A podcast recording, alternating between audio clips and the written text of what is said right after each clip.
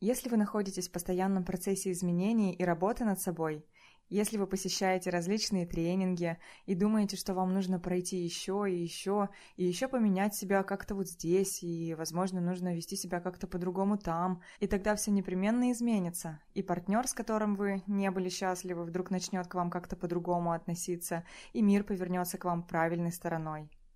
Если вы находите в этом описании себя, то этот выпуск для вас. Меня зовут Снежана, и я делаю подкасты о ментальном здоровье. Сегодня мы поговорим о том, стоит ли менять себя.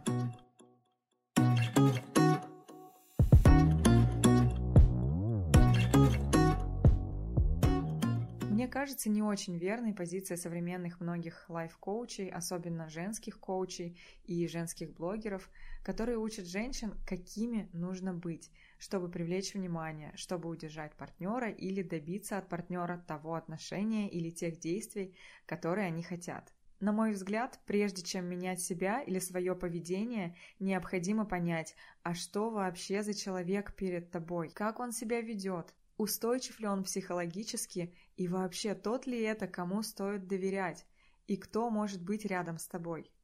Мне кажется, вот этот вопрос должен быть базовым в любой работе над отношениями и над собой в том числе. Определить личность другого человека. Это нужно сделать обязательно и прежде чем менять себя. Нас ведь этому почти не учат. Нас не учат выбирать. Каких-то девочек, может быть, учат, но специфически, конечно, в основном с точки зрения достатка или чтобы не пил. Уж прошу прощения, но это реальность России и, в частности, ее регионов. Еще я хочу заранее попросить прощения у мужской аудитории, которая нас, возможно, слушает. Я сегодня буду говорить о девочках, о женщинах, потому что это ближе мне и потому что для нас очень много тренингов сегодня. Мы всегда хотим что-то менять, улучшать, рефлексируем. И потому что в деструктивных отношениях, как это не печально, оказываются в основном женщины. Но и мужчины, конечно, тоже не исключение, поэтому, ребята, если вы слушаете этот подкаст, просто заменяйте мысленно женские местоимения на мужские, и я думаю, что вам тоже будет это полезно послушать. Так вот, нас, в принципе, не учат выбирать, мы мало разбираемся в психологических и в психических аспектах, в психологических нормах и отклонениях. Вообще мы мало разбираемся в людях, и с другой стороны мы сами растем как минимум недолюбленными и зачастую в эмоциональной депривации, то есть наши эмоциональные нужды нашими родителями не удовлетворяются, как правило, или игнорируются совсем. Может также присутствовать критика или обесценивание. Нас учат больше соответствовать и нравиться, чем разбираться в людях и прояснять, какие люди нам подходят и какие нет, каких мы готовы допустить в свою жизнь, а каких не стоит. Мало кого учат разбираться в психологии.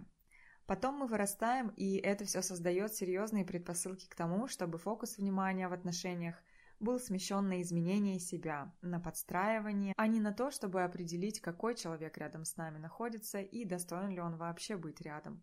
Нас не учат, что такое личные границы и как их защищать. Да и как ты будешь защищать их, если основной мотивацией для тебя является желание понравиться, желание быть принятой?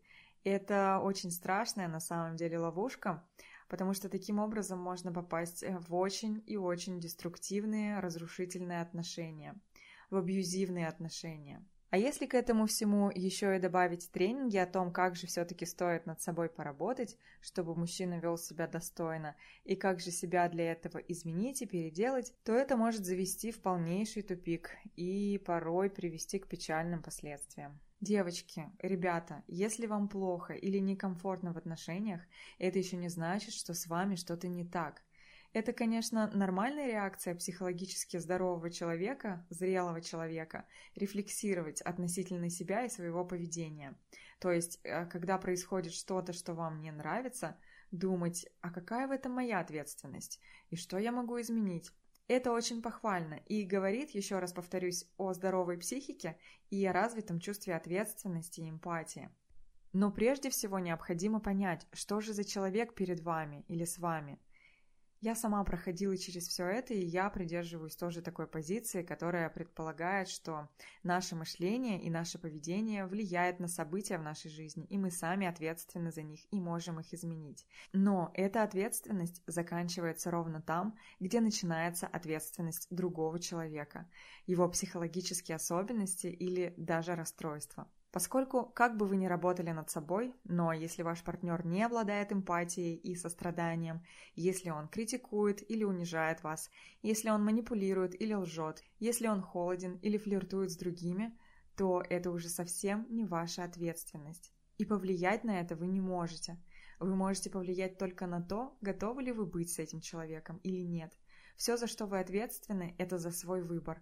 А все вышеперечисленное говорит о том, какой это человек, а не о том, что вы делаете или не делаете, что вы делаете что-то не так и вообще какая-то не такая. Нет, это вовсе не об этом. Здоровый и зрелый психический человек так поступать не будет. Он не будет лгать, не будет манипулировать, не будет флиртовать на ваших глазах, даже если он не испытывает к вам чувств он, скорее всего, в этом случае закончит отношения, чем будет проявлять себя подобным образом. Поэтому оскорбительное поведение скорее должно стать поводом сделать выводы, а не менять себя. А если вам приходится применять различные стратегии, вести себя по-другому, чтобы человек вел себя тоже по-другому с вами, то не возникает ли у вас сомнения, что, может, с этим человеком вам не по пути, так почему же вы держитесь за отношения, в которых ваши границы нарушаются, а ваши эмоциональные и другие нужды и потребности игнорируются?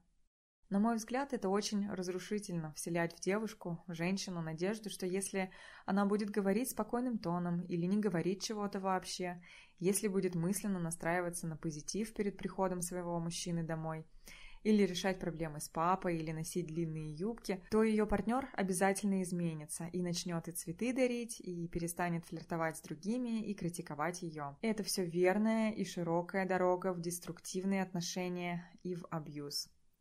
Гораздо полезнее было бы дать информацию и руководство к пониманию того, способен ли вообще человек рядом с вами на отношения, которые сделают вас счастливой.